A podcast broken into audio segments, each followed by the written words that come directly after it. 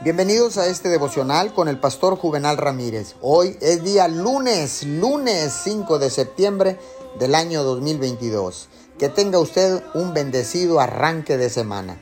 La palabra dice en Salmo 118, 24. Este es el día que hizo el Señor. Nos gozaremos y nos alegraremos en él. Conozco a muchas mujeres que han criado a sus hijos solas, inclusive los han enviado a la universidad y han terminado sus carreras. Y dicen, he terminado con mi responsabilidad. Y esperan una nueva etapa en sus vidas. Pero debido a circunstancias inusuales, de repente tiene que criar a su nieto, que es un niño pequeño.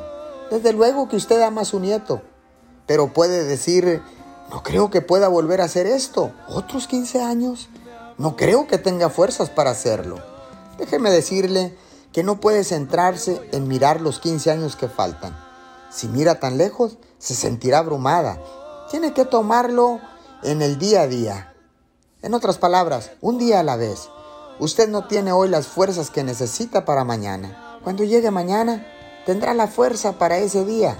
Dios dice solamente, hágalo hoy.